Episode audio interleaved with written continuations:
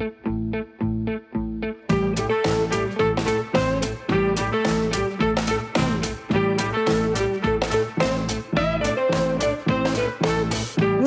Bienvenidos, aquí estamos en el cuarto capítulo de la tercera temporada de El Tetágono, más taquillero que Succession en Netflix. ¿Cómo están ustedes? Yo soy Flavia dos Santos, a propósito. ¿Qué más? ¿Qué más? Succession, No, Succession. es que ustedes ven, Succession salió la tercera temporada y es un hit. Espérate un segundo. Claro. Primero déjanos presentar. Ah, é, você me olvidou. Sim, é que sim, eso- você me Flávia. olvida que el tetágono é Graças. Flávia, Flávia las Flávia. outras. Então você vai, presentem-se. Flavia y sus niñas. Ok, yo soy Manuela Cardona. Bueno, entonces yo soy Alexandra Pumarejo. Y yo soy Mónica Rodríguez. Alexandra está de vuelta. Quiero decirles que le hemos levantado el castigo. Muy bien, muy bien. Porque. Qué crueles somos. Gracias, Sí, gracias, gracias pero por dejarme. Bienvenida ser de nuevo, parte, Alex. ¿no? Esta es tu última oportunidad, yo veré. Aprovechala. Ay, Dios mío. Ay, Dios mío. ¿Quién- Mato. Pero perdóname, ¿quién las va a llamar a ustedes al orden? O sea, ustedes me necesitan. Yo sé que es difícil Pues admitirlo, necesitar, pero me necesitan. No. necesitar no, porque aquí hay... Que haga falta, Exacto. sí. Pero que la necesitemos, pues, así como algo imperativo. Yo estoy de acuerdo. No, y que nos llames al orden tampoco. Tampoco. Bueno, pero mira la sublevación de todas, mano. Yo pensaba que tú ibas a decir, ay, sí, Alex, nos hiciste mucha falta. Ay, no. No, en el capítulo pasado sí la vio. No, ay, que no, que Alex, que no sé qué, bla, bla, bla. Ay, esa es mi mano, esa es mi No, mano. total. bueno. Es que yo sí digo que hace mucha falta, pero no para el orden, más para el amor, los consejos, el compañerismo, el trabajo en equipo. pero para el orden, mano el orden, salió el orden.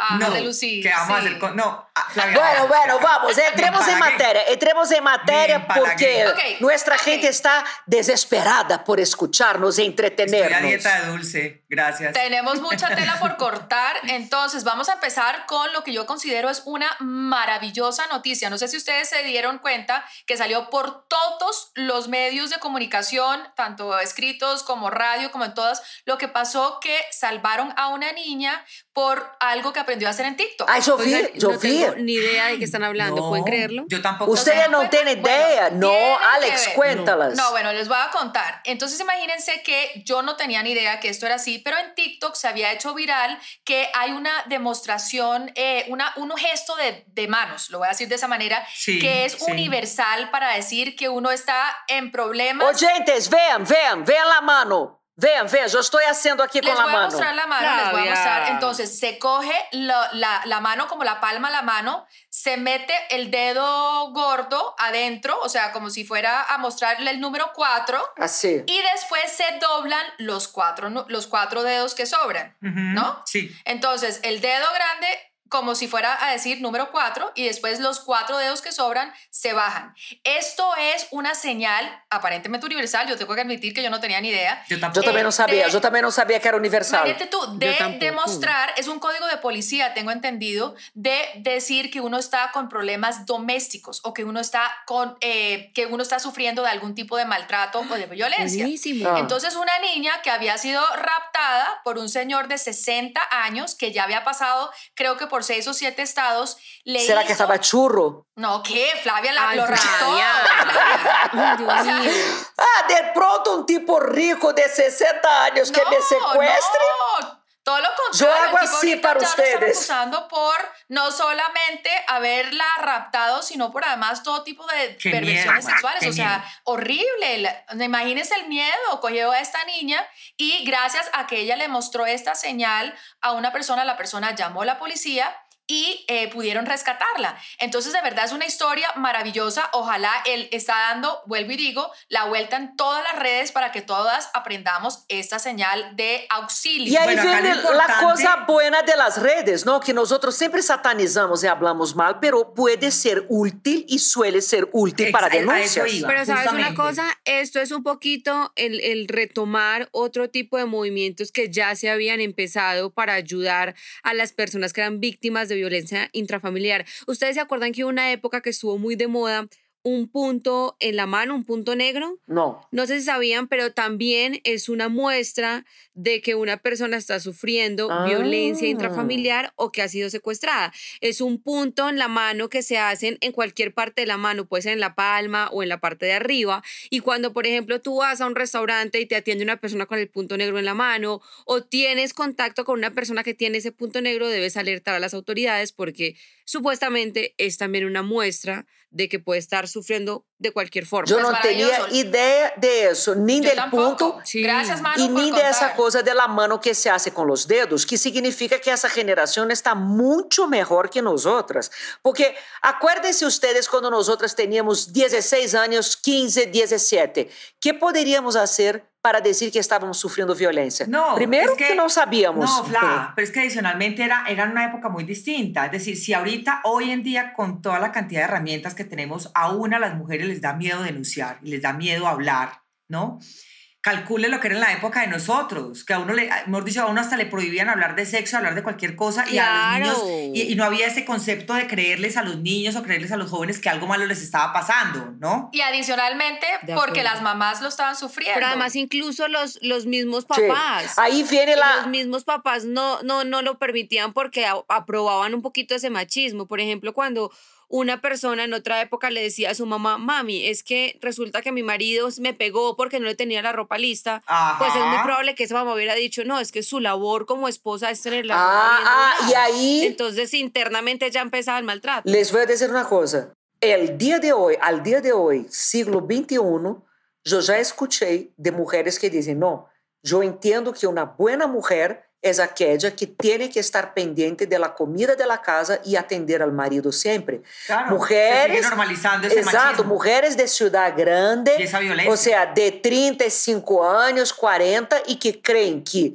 si ellas no cumplen ese papel, el tipo las va a dejar por otra. Porque una mujer tiene un papel aún Ah, a no, la casa. Pero para no ir más lejos, los que se tienen que aguantar que el marido sea infiel porque es que los hombres son hombres. Ah, es verdad. Entonces, es verdad. Pero, pero, usted, pero usted agradezca que le lleva la plata, paga el colegio de los niños, la mantiene, paga los servicios, verdad. agradezca. O peor aún, agradezca de que no le pega. Es verdad. Que es la otra, Ah, ¿no? Cuando esa hay es todo otra. tipo de Ah, maltratos eh, eh, psicológicos, eh. maltratos Sí. verbales, entonces tiene que agradecer que, que no le pegan. Entonces, verdad. Pero, pero lo que iba a decir ahí también es que en este caso en particular, eh, no solamente es de violencia intrafamiliar, sino estamos hablando todavía de rapto. No sé si aquí voy a meter una noticia que no sé si ustedes vieron que salió hace poquito, eh, salió hace dos días, de un papá de 60 años que mató al, un, al, no, al exnovio de la hija que había introducido a la hija en un en tráfico sexual en Seattle, Washington. Wow. Entonces imagínense Y tú. el tipo mató al Entonces, estilo, al estilo Harrison mató, Ford, de lo Schwarzenegger. cogió, Lo, lo cogió,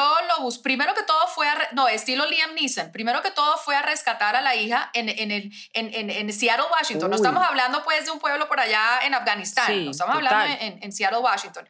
Entonces fue, rescató a su hija, una menor, y eh, la sacó de allá. Y allá se enteró, pues obviamente por su hija se enteró que el, el que la, la que la había eh, metido en el ring este de tráfico sexual había sido el novio. Él fue, el novio también menor de edad, lo buscó, lo apuñaló Uy. y lo dejó en, detrás del en, en- en el baúl del carro.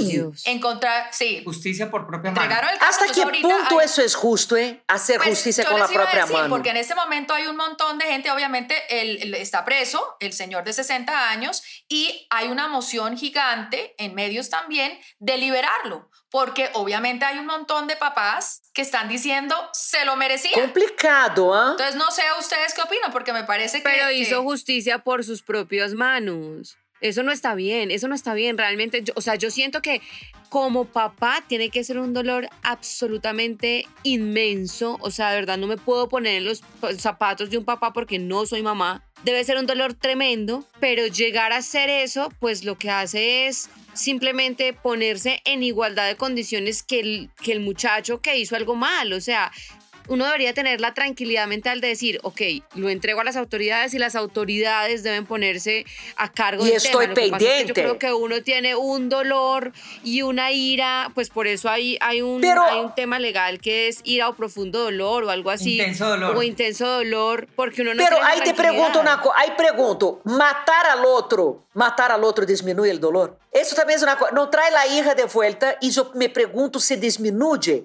Eu entendo a sensação de La hija pero sigue viva. creio hija que aumenta, aumenta o dolor no sentido que tu terminas com uma carga de culpa adicional. Pues yo creo que Entonces lo que debe hace- aumentar el Pero dolor. es que la víctima se convierte en No el sé, culpable. no Lo sé que hace es que deja a la hija sin papá. Yo, o sea, yo, yo cuando leí la, la historia, yo pensé, yo estaría de acuerdo, yo tengo una hija de 19 años y yo pensaría, bueno, ¿qué hago yo? Y yo lo que pienso es que ahorita, si a él lo meten preso por yo no sé cuántos años, la hija va a quedar totalmente expuesta al trauma al que fue expuesta por haber sido vendida en un Claro, tráfico lo que sexual pasa es y adicionalmente quedó sin su papá, porque el papá está preso. Pues al trauma adicional de que su papá es un asesino. adicionalmente. Claro, lo que pasa es que hay un punto. Obviamente yo no estoy de acuerdo con la justicia por propia mano y entiendo que muchas personas acuden a eso, sobre todo en países como el nuestro, donde la justicia es tan inoperante Ujú. o donde funciona solamente para los de Ruana, ¿no? Porque los de Plata Ujú. siempre salen como co- con las manos limpias, por decirlo de alguna manera, porque eso es una realidad, no nos podemos negar a eso. El punto es que tampoco podemos ni tenemos el derecho a juzgar a ese papá. Seguramente el papá no pensó en que iba a dejar a su hija sin su papá porque iba a ir a la cárcel no sé cuántos años. Foi emoção pura. Claro, fue su momento de Ni actuar. y siquiera no- que lo iba a matar. y no es que uno lo disculpe, simplemente es que uno no lo puede juzgar, uno no se puede poner en esos zapatos porque todo lo que además pasa con los hijos, miren nomás lo que pasa cuando un profesor medio le dice cualquier cosa a uno en el colegio, uno se llena de rabia en la casa. Nem me abre, eu, eu tenho essa situação em minha casa, com Letícia na universidade, com um idiota. Bueno, cal- calcula donde llegue una persona y te, te viole tu hija, te la prostituya, te- no, o sea, No, es, No. es es imposible pensar, es imposible Es pensar. tenaz, ¿no? Claro sí. pero no, no, no. insisto, o sea, ok, eu entendo as emoções, pero eh, traer a la razão a la persona para que não mate, porque al fim me pergunto se essa persona que mata por vingança não termina pior que antes. Pero es que esa persona no ese razonó. momento nunca razona, probablemente claro. esa persona no razonó. Não, claro que não, era a emoção, não era razão para nada. Pero además, de ahí la importancia además de la no inteligencia así- emocional. no creo que haya sido un acto así como que es que él rescató a la hija y lo fue a buscar. No, fue una cosa totalmente cual Liam Neeson premeditada. La película, ¿Cuál de, película? la película de Liam ¿Cuál Neeson que él va Sí. y efectivamente eh, raptan a la hija y después va y lo mata. Exactamente igual. Claro, pero no calculó, seguramente no pensó en todas las consecuencias que eso podría No, traer. claro, y, y, bueno, toca leer un poco más, pero lo que tengo entendido es que después de haberlo eh, apuñalado varias veces, lo metió en el, el baúl del carro de la novia y allá fue donde encontraron el cuerpo. Bueno, pero todo eso para decir que es increíble, a mí, además de todo esto que obviamente se, se cuestiona uno, uno que haría y qué es correcto y qué no es correcto, es pensar que todavía al sol de hoy, en un país como Estados Unidos, en un país hay tráfico de blancas todavía y que es- Increíble, y ¿no? volviendo a circular el personas. cuento De persona, que esta señal Tráfico de TikTok personas. precisamente Increíble. rescató a una niña que ha podido eh, que ya estaba siendo expuesta a ser una esclava sexual de un señor de 60 años o sea de verdad es Pero que saben que lo único que me, me pregunto yo es hasta dónde realmente es una solución que incluya a todo el mundo. Mi mamá no tendría ni idea, mi mamá no tiene TikTok. Ah, claro. O tengo muchas amigas que incluso teniéndolo no tienen ni idea de ese tipo de cosas. Y hasta yo les acabo de decir, yo no tenía ni idea de no que tenía. esta era una señal de alarma. Yo. Entonces puede ser válida, me gusta y siento que puede ser una herramienta porque va a salvar vidas, pero debe ser más incluyente o debemos encargarnos de hacerla más popular, así sea con el voz a voz, para que realmente sea útil. Es que, es que ese es el problema, que, por ejemplo, eso mismo pasa con las campañas en contra de las drogas, en las campañas en contra... ¿Ustedes hace cuánto no ven una campaña de drogadicción o de alcoholismo y ese tipo de cosas? De años. cigarrillo, Mónica. De la campaña de cigarrillo, cigarrillo, hace- o sea, por eso, hace marras no, no vemos campañas, porque yo creo que Sí. los gobiernos eh, eh, en general, todos, se, con, el, con los años se han ido desentendiendo del tema y le han dejado esa labor a la gente en las redes sociales. ¿Por qué? Pues justamente lo que está diciendo Manuela, no todo el mundo tiene acceso. ¿No? No todo el mundo tiene esa amplitud de acceso a las redes sociales y hacen falta campañas en los colegios, en las instituciones, en los periódicos, en la prensa, en todas partes. Entonces sí hay que ampli- amplificar de alguna manera. Hay muchas mujeres, por ejemplo, que sufren violencia intrafamiliar y no tienen ni idea que hay, por ejemplo, cadenas, por ejemplo, como el de uno o, algo, o, bueno, en cada país hay almacenes, supermercados, donde las mujeres pueden ir a pedir ayuda. Ah, yo no sabía que de uno tú podrías pedir ayuda en de uno. Sí, sí, hay sitios, hay sitios y hay supermercados y hay lugares donde tú puedes también pedir esa ayuda. Pero si eso no se populariza, si no se hace una campaña, pues eso queda ahí. Hay muchas mujeres que quedan atadas de pies y manos porque no saben a quién acudir, qué hacer, etcétera, etcétera. Y al mismo tiempo, por eso estamos nosotros aquí hablando del tema. Por eso es que es tan chévere que lo hayamos traído a, colación el día de hoy. Y para cerrarlo, qué dicha que nosotras cuatro, que no teníamos ni idea, y los teta oyentes que tampoco tenían idea, ya lo saben. Y ya cuéntenle a sus hijas y ya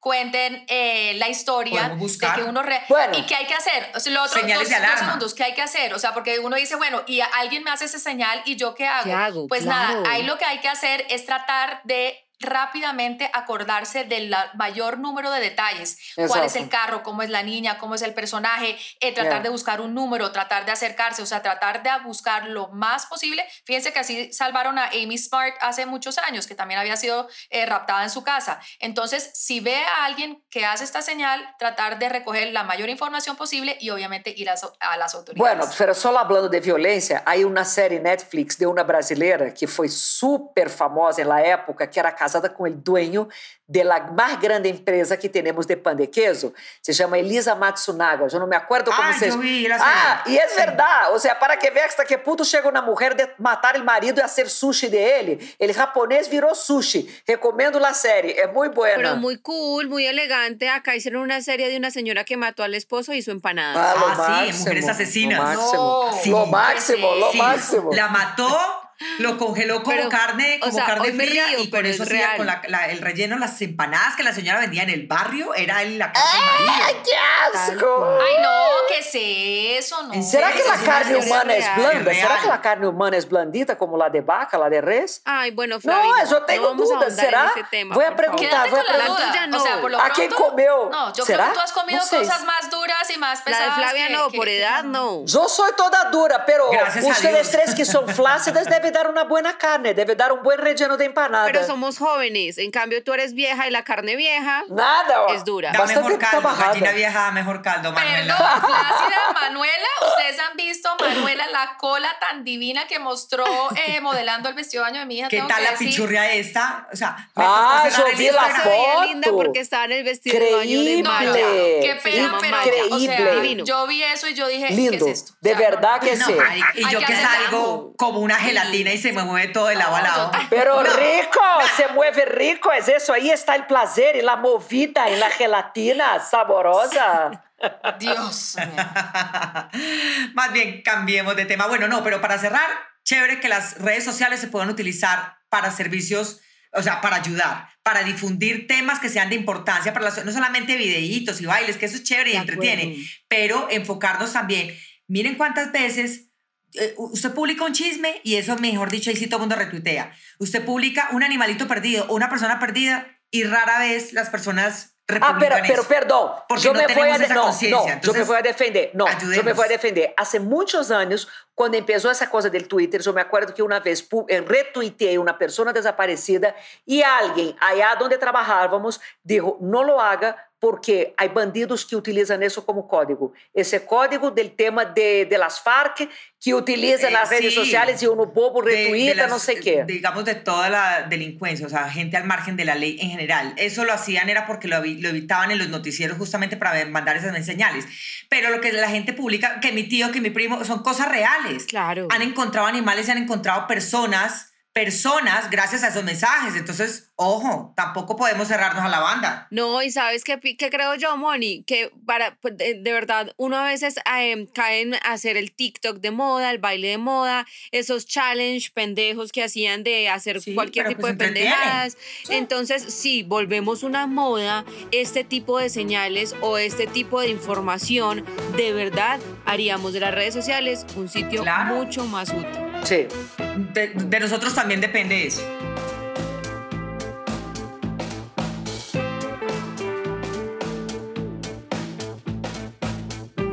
Bueno, seguindo com temas de redes sociais, pero eu creio que um pouquinho mais leve que isso.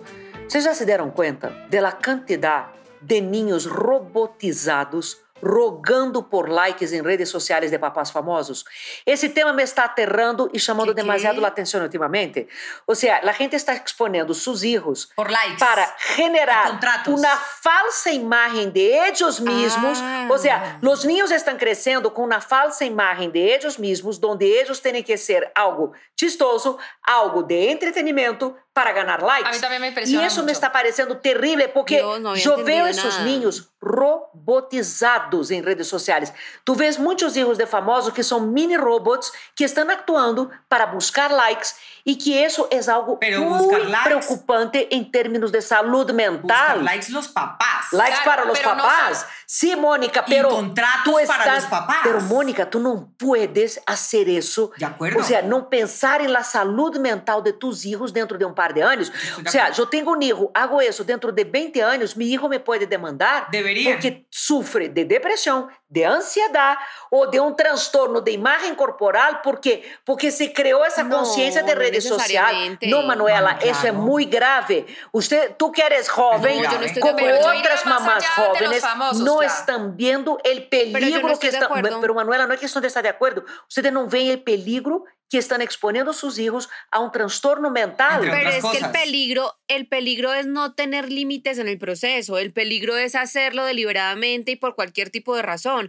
Pero cuando una es el persona está compartiendo su vida y entre su vida están sus hijos y compartir sus hijos hace parte de su día a día, pues es Claro, como mano. decirle, no, no comparta Ok. que haga No, ejercicio porque no, se- mano, se poner a los hijos como un robot para decir cosas, para hacer TikTok, para hacer actuaciones, para cantar, para bailar, para desfilar. O sea, es una... Y además, estamos hablando tanto de pedofilia y vemos un montón de Pero, que están Flavi. siendo erotizados. Que No, ponen pero, tacones, Flavi. maquillaje, ropas sensuales. ¿Dónde está la delgada línea que vamos a combatir la pedofilia, pero vamos a erotizar a esos niños a No, través de sus redes Flavio, es que sociales? creo que- es que yo creo que también lo estamos señalando de una manera muy, em, eh, digamos que selectiva, y es que los hijos de los famosos están siendo expuestos y entonces los niños de los famosos. Pero si mi mamá o mi tía tiene un hijo en este momento, te aseguro que ese niño puede no ser famoso, pero quiere redes sociales, quiere Pero es subir lo sus mismo. fotos, quiere hacer sus videos. Pero, Manu, ¿Y te parece saludable? El, Le voy a el- decir el una punto, cosa. el punto que yo quería saber era pero es que la nueva realidad. Que, que no solamente lo limitemos, Fla, a los hijos de famosos.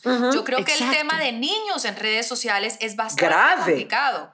O sea, los niños que sienten que se tienen que despertar por la mañana y cantar, bailar, que tienen que actuar como Y adultos. tener like, que- buscar claro, likes. y que son los que además le generan ingresos a sus papás. O sea, ¿cuántas veces? Porque son ellos, los canales de YouTube de niños son ridículos. Y la erotización. Mi gente, yo ya he visto niñas vestidas de tacones con maquillaje, labiales y todo más. Y yo digo, pucha, ¿dónde está Respira, Fla. el combate a la pedofilia, a la educación Mire, le voy a sexual? decir una cosa. Yo entiendo el punto de Manuela, claro. Uno como, como papá y como mamá, obvio, uno comparte momentos con sus hijos y comparte que la foto, que Orgullo. esto, ta, ta, ta. Eso es una cosa. Otra cosa es que tú a tus hijos, este es el día a día del niño, este es el niño Exacto. bailando, este es el niño rezando, para que vean que mi hijo es buen estudiante, mi hijo estu mi hijo baila, mi hijo canta, mi hijo lee, mi hijo hace esto, mi hijo hace recetas. Y lo que están buscando realmente los papás no es mostrar su día a día. Uno siente y se nota, leguas, que lo que está buscando los papás es contratos, que están buscando formas de llamar la atención para poder monetizar de cierta manera ese contenido. No lo están, uno, uno sabe cuando un contenido es natural, ¿no? Porque lo quieren compartir, porque uno a veces, claro, todos hemos subido fotos con los hijos Óbvio. pero no los ponemos a hacer cosas o a que hagan, eh, actúen de cierta manera con un fin, porque eso sí me parece muy grave. A mí me han escrito, como dice Alex, que no necesariamente tiene que ser cosas de personas famosas, por supuesto que no, pero a mí me escriben muchos papás, por favor, dale like a esta foto de mi hijo. Eh, y yo eh, digo, exato. ¿por qué, Está en un ¿por qué concurso. tenemos que pedir likes para nuestros hijos? Porque están, los estamos presionando a que tienen que ganar un concurso, a que tienen que conseguir un contrato, a que les van a regalar algo, Pero, si no tienen Moni, X o Y likes. es, Eso no puede ser así. ¿Cómo sabemos, cómo sabemos que hay presión? Déjenme terminar la idea. ¿Por qué si la magia de las redes sociales es vender que estamos mostrando toda nuestra vida, todo nuestro día a día y no es real? uno dice, les voy a mostrar todo lo que hice durante Pero ahí el día. ¿sí empezamos no? mal. Les voy a mostrar todo. Pero a la hora la verdad sabemos que ese contenido de seis o siete historias las hicimos en 10 minutos de las 24 horas. ¿Por qué ese papá que de pronto está generando contenido con su hijo, cómo sabemos que no hizo ese contenido en media hora y el resto de la semana el niño estuvo siendo un niño normal y común y corriente? Ese es Pero el ¿cuál es la resultado? Manuela, no es eso, no es Da el igual. tiempo. ¿Cuál es la diferencia? Lo está Exacto, no es el tiempo. a lo largo de y la es semana. generar en los hijos una falsa imagen de sí mismo. O sea, vamos a exponerte una imagen idealizada. Y si el niño lo no, disfruta, Manuela, no puede, no, no, puede, Manuela, no puede. ¿sabes qué? No, y una, decir. y, bueno, pues, dos minu- y una necesidad de aprobación Claro, externa. O un sea, falso tanto- yo. O sea, lo- nosotros, Total. o sea, una inseguridad porque tristemente nuestra identidad está atada a algo por fuera. Entonces, yo soy linda, chévere, querida, inteligente y talentosa si tengo likes y si la gente le gusta lo Si que la yo hago. gente comenta que- en la en la en la Si en la, la en la no red de mi hace, mamá, si la hablando gente dice, no o- se puede. si la gente no lo hace, entonces le estamos enseñando a los niños a vivir por fuera de sí mismos en vez de vivir por dentro de sí mismos. Entonces yo sí creo que a largo plazo Es grave. nuestros hijos sí va a tener Pero unas repercusiones duras y graves para los niños. Estamos hablando del resultado de la aprobación, de si me dan like o no me dan like. En eso yo estoy de acuerdo con ustedes, completamente. Lo que digo es que muchas veces cuando una persona comparte algo de sus hijos o de su familia, no lo está haciendo en ese afán de aprobación, sino porque hace parte de su día a día. Si yo hoy tengo un bebé, si yo hoy quedo embarazada, nota, pues mano. voy a querer contarles- contarle a mis seguidores, fue pucha, que me hice una ecografía o que mi bebé nació y está sano. De ahí que lo quiera mostrar, a Sí. ver cuántos likes tiene, pues no. Si me voy a lo contrario, a no querer mostrar a mi hijo, pues es no mostrar mi vida, porque mi hijo va a ser parte de mi día a día, ¿sí me entienden? Digo, Manuela, difícil hay que tener un límite. Incluso te voy a decir una cosa. Legalmente, yo creo que vamos a llegar a un punto donde van a prohibir exponer a los hijos con menos de 18 años sin autorización. Porque tú estás haciendo sin el permiso de ellos, no sabes qué personalidad él va a tener, si él quiere tener su huella digital por toda la vida. Imagínate mañana se mi hija va e me dice, yo no creo y no me gusta y detesto y me siento avergonzada de ese video que subiste mío llorando o bailando cuando yo tenía tres años de edad. O sea, eso genera un trauma, acuerdo. Manuela, no se puede. Estamos De acuerdo. rayando Claro, es que en lo eso estoy de normal. acuerdo, en eso Estamos estoy completamente rayando de la acuerdo. diversión Pero aquí y estamos adicionalmente- invadiendo la personalidad y el espacio del otro. Mano, y otra cosa que dijiste es que tú muestras tu vida. Esa es una decisión tuya como adulta. Exacto. Pero los niños, a nadie les está preguntando, ¿tú quieres mostrar tu vida? ¿Tú quieres mostrar tus Exacto. primeros pasos? ¿tú quieres mostrar? Sí, El- estoy entonces, de acuerdo. entonces, como adulto, no Mi hijo detesta, adulto, mi hijo uno toma detesta red, de decisiones. mostrarse. Claro, pero uno- Exacto, mi hijo no uno le no gusta. puede pretender de que los niños, sin preguntarles, uno les muestre. Y además, pero yendo más al fondo a ese Sí. tema, ¿en qué momento se nos volvió tan importante exteriorizar todo lo que pasa en nuestras vidas? Exacto, y enseñar a los hijos. Yo lo que les quiero decir es, estoy de acuerdo con el punto, o sea, yo entiendo ese punto, yo entiendo que yo quisiera que mis hijos tuvieran la misma libertad que tuve yo de decidir abrir mis redes sociales a mis 20 años o a mis 18 o a mis 15, decir, oigan, yo voy a abrir esta red social. Maravilloso que tengan esa libertad. Digo, la sobreexposición de los hijos y el buscar beneficios solamente económicos haciendo payasadas con los hijos, no lo comparto. Pero de ahí a que uno no los pueda mostrar o no los tenga en su día a día, pues es dificilísimo porque hacen parte del día a día. No, claro, mano. Pues es que estamos hablando de esos casos en los que se nota que se está buscando un fin y que el fin no es simplemente compartir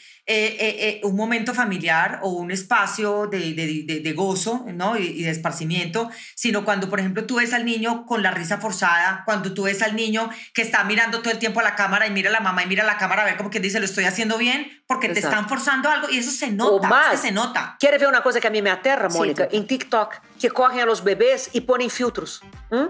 Y ahí hacen video. Ay, eso me no, parece a mí me divertido. parece una a mí me parece de- hablamos tanto de la violencia canina de poner ropa en los perros, pero a mí me parece Ah, no, una no violencia que uno haga un video con un hijo con bigote, con ojo, no sé qué, bababá, y pone parece muy No, hay que tener el permiso. Yo creo que estamos en un momento donde se verdad, necesita chistoso. una reglamentación cuanto a eso. Yo estoy de acuerdo Porque contigo. vamos a tener una generación muy, muy enferma, con mucho sufrimiento psíquico. Tenemos casos de suicidio a la lata de jóvenes y niños por temas de redes sociales. ¿Dónde vamos a parar con eso? Además, además ustedes se han dado cuenta esas familias que postean que todos los visten iguales para que sean Sí. bonitas en las redes sociales. A mí Sí. eso, por ejemplo, lo que hoy en día nosotros como seres humanos todo el día buscamos es que nos amen por ser auténticos.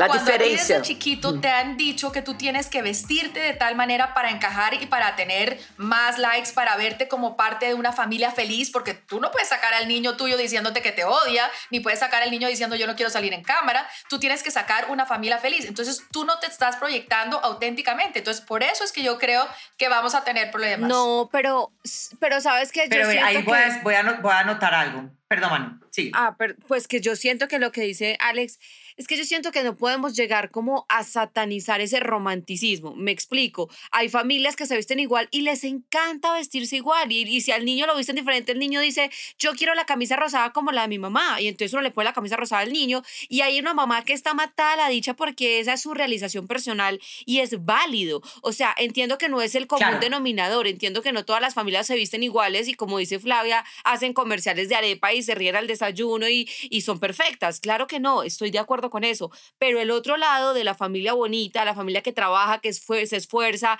que solamente quiere verse bien, que se esfuerza en la foto de diciembre al lado del árbol de Navidad porque le parece divino, pues también hay cierto respeto a que ese tipo de familias existen. No es que eso sea to- el 100% de esa familia, no es que siempre estén felices y dichosos, pero eso que estás mostrando hace parte de su vida y les gusta y es igual de válido. Como Pero adulto, tú puedes- exacto. sí, tú como adulto, yo tú como adulto tú te puedes exponer como tú quieras, pero tú no puedes meter a tus hijos Exacto. menores de edad en una película que tú estás que no tiene idea, Ese es el punto. Y que no sabes lo que A va mí, a no me parece, pasar. a mí no me parece tan grave el hecho que una familia pose, como dice Manu, al lado de su- del árbol de Navidad. El punto es Sí. cuando eso se convierte en una moda. Es que ustedes ven, ustedes no sé si se han dado cuenta que, que todas las redes sociales se convierten en moda. Entonces, ciertos videos se convierten en moda, entonces todo el mundo sale haciendo lo mismo. Exacto. Entonces, eh, hay que tirar la ropa al piso, entonces, para que nos paremos todos con ropa distinta, entonces todo el mundo termina haciendo lo mismo. El problema no es mostrar ese tipo de cosas, el problema es estar copiando estándares, estar copiando patrones todo el tiempo. Entonces, ahí se pierde la autenticidad. Tú puedes ser auténtico como familia, vestirse todos, vestirse todos iguales si quieren, pero el punto es que terminan todos haciendo exactamente lo mismo. Eso ya no es natural, eso ya está buscando un fin, eso ya tiene un sentido de, Sí, de total. dame like, esto es perfección, esto es, ¿no? Claro, Y pero se vuelve digo. repetitivo y aburrido y poco espontáneo. porque va al fondo, pero yo les voy a decir una cosa, yo iba de viaje con mis papás y uno de mis apellidos es Rojas y me acuerdo que los, toda mi familia nos íbamos con una camisa roja o nos vestíamos de rojo porque éramos la familia Rojas. Ah. Entonces me parecía divino. Ah, eso o en perfecto. Halloween nos disfrazábamos los cuatro de la familia Picapiedras y nos encantaba. Y eso no nos hacía una familia perfecta, simplemente lo disfrutábamos. Sí, Manuela, pero ahí era un sentimiento de pertenencia. Manu, pero era eso no es tú. mostrándolo en redes. O sea, es, es el pu- es- claro, ¿no? Y además eso es privado, eso es privado en tu familia, pero cuando tú tienes que exponerte todos los días porque la imagen está ya hecha, o sea, ¿cuántas familias no hay millones de seguidores? Por eso, Entonces, por una eso. cosa es tú, qué delicia, Ese es porque mi eso te punto. unía como familia, qué maravilla, eso era en privado, pero cuando tú, pero cuando tú tienes que mostrar porque tienes que generar contenido y el contenido Claro. que tienes que generar es siempre unos niños perfectos, vestidos perfectos, fin. Una es idealización, Manuela. Son todos idealizados. Tú idealiza y hace con que los niños se idealicen. Los ni- Y los niños no les están preguntando. O sea, el, ni- el niño no, no si, si, si como adulta yo todos los días me quiero poner de cierta manera, quiero mostrar X o Y y mi vida, yo tengo todo el derecho de hacerlo. Pero el problema es meter a los niños. Claro. Claro. Manu, yo espero, yo sí espero tu foto todos vestidos de rojo, la verdad. No, pero te decir una cosa. Te aseguro que si mi sí mamá la hubiera tenido ver. redes sociales, hubiera subido la foto de su familia con todos de rojo. Te lo aseguro. Seguro que sí. O sea, ahí es donde yo digo, ¿cuál es la diferencia? Ahora porque lo exponemos, pero eso no quiere decir que este tipo de familias no hayan Claro, ahí estoy. o sea, el tema está, Manuela, bien. cuando tú creas eh, o pone en el niño la idea de un falso yo. Crea un falso yo para redes No, sí no. pasa Y la a todos los tampoco. días a vivir a ese Exacto. personaje porque necesitas aprobación, porque la vida, tu autoestima, como decía Alex, no está contigo, Ay, está no. por afuera. El niño es, eh, se ensució, pero entonces se ensucian los papás al niño a Exacto. propósito. Ni siquiera Exacto. eso se vuelve, ni siquiera eso se ve natural. Es que es- hay que aprender a diferenciar. Yo creo que hay mucha gente que se deja engañar con esa, con, esa, con esa forma de perfección, uno ya, porque uno ya lleva mucho tiempo en este Claro, medio, uno ya. conoce mucha gente de este medio y uno Conoce sabe, todo. uno ya sabe que es natural, que es fingido, que es, Exacto. que es impostado, pero definitivamente eso genera pues también mucha, mucha, mucha frustración y, y ansiedad de competir. Ay, Dios porque yo lo que veo es competencia, es como las fiestas de los Eh. niños. Hoy las fiestas de los niños parecen Pero matrimonios. el niño no tiene opción. bombas y cupcakes y tortas y, No, y no, yo no, eso sí digo me parece tenaz. Y ahí sí digo yo, cada quien en lo Y suyo. parece una competencia de fiestas. A ver quién tuvo la fiesta de cumpleaños, de, de Navidad, de primera comunión, eh, más grande, más, con más bombas. Y yo digo, ¿a qué horas esto se volvió una competencia de...? O sea, a mí, a mí me parece horrible, tengo No, que decir lo que parece horrible. Y ahí yo estoy de acuerdo contigo, Mónica, que no me parece chévere, pero ahí sí yo creo que cada quien festeja como quiere. Y, Ah, y- sí, y, bueno, sí, eso es verdad. El, el problema que yo tengo con lo de los niños, y precisamente volvemos a él, es que a los niños nadie les está preguntando si ellos quieren Exacto. meterse en la visión de la vida de los papás. Exacto. Si tú quieres mostrar tu vida de X o Y manera y tú con tu pareja haces lo que te parece chévere y te vistes y haces todo fantástico, pero esos son menores de edad, esos Exacto. son niños que todavía están en formación. Que no tienen idea personalidad, quién- no tienen que nada. No saben quiénes son. Alex, no para saben- no ir más lejos, un ejemplo muy claro que uno ve por ahí, por ahí. Ay, es que a mi esposo no le gusta, o a mi novio, a mi pareja, odia las fotos y yo lo obligué y le subí esta foto, me va a ¿Para matar. qué? No hagan eso. Exacto. No hagan eso. ¿Por qué? Si saben que no les gusta, pues entonces no lo hagan. Pero entonces ay, ya el hecho de subir esa foto, a él no le gustan las fotos, me va a matar cuando vea esto, ahí ya está generando, eh, está subiéndolo con una intención de ganar likes, de ganar comentarios. Exacto. No es porque Exacto. hay tan, ay no, o sea, eso, eso no es gratuito. Eso no es gratuito. Eh, en fin. Y todo el mundo tiene derecho a su privacidad. Por ejemplo, hay que respetar eso como pareja. O sea, a mí me, a mí me importa, me- no me gustaría, Claro. porque si yo ya dije algo a mi pareja, le dije, mira, ¿sabes qué? Ah, Yo soy una persona privada, no quiero salir y va y en contra de mis deseos. O sea, no es porque Exacto. suba la foto, es porque no, está, no me está escuchando. No está escuchando que yo soy una persona que es. quiero ser privada. Entonces, si quiere ser pública, hágale, pero no Manuela, algo que yo no quiero hacer. Póngale atención, cuando tengas un bebé, si empieza a exponerlo, Mónica, Alex y yo te vamos a demandar. Te vamos a demandar No, y no nosotras te no quitamos, nada. te quitamos ese bebé y lo cuidamos hasta que crezca. Ay. ¿O yo? Ay, no, sí, me imagino las ganas que tienen las tres de tener otro bebé. Porque No, no, yo no. ganas de tener Yo no. No, Yo yo no. doy para Alex. no, no, Alex, no, no, Alex no. lo cuida, Mónica cambia los pañales y yo aparezco. hijos y ahora quieren No. Yo aparezco de vez en cuando. Yo tengo sobrinas, sí, no, no, no, no. No, yo te lo cuido feliz, Manu. Aquí No, me la a mí no. Yo solo te quito el bebé, A pero no cuido, no. Yo paso y lo visito los media horita Bueno, y nosotros ay, no tan lindo ve- niño, y Ay, me ya. voy. Bueno, Ya, hablando ahí. de eso, me voy a hacer una foto de. Voy a hacer una foto de Julio de Leticia. Voy a obligarlos a posar para una foto ahora. Nos vemos en el próximo podcast. No, voy a ver si tomo una foto desnudos. Les voy a Un prestar mis camisas beso. rojas. Eso es. Chao. Chao. Besos, chao. Besito, chao.